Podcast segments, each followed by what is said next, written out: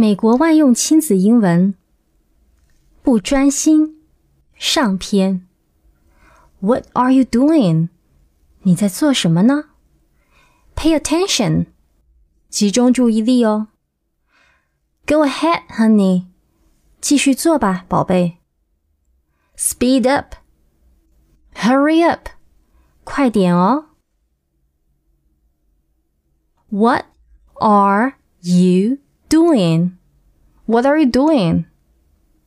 Pay attention. Pay attention.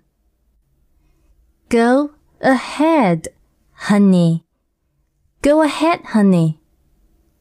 Speed up. Speed up. Hurry up. Hurry up.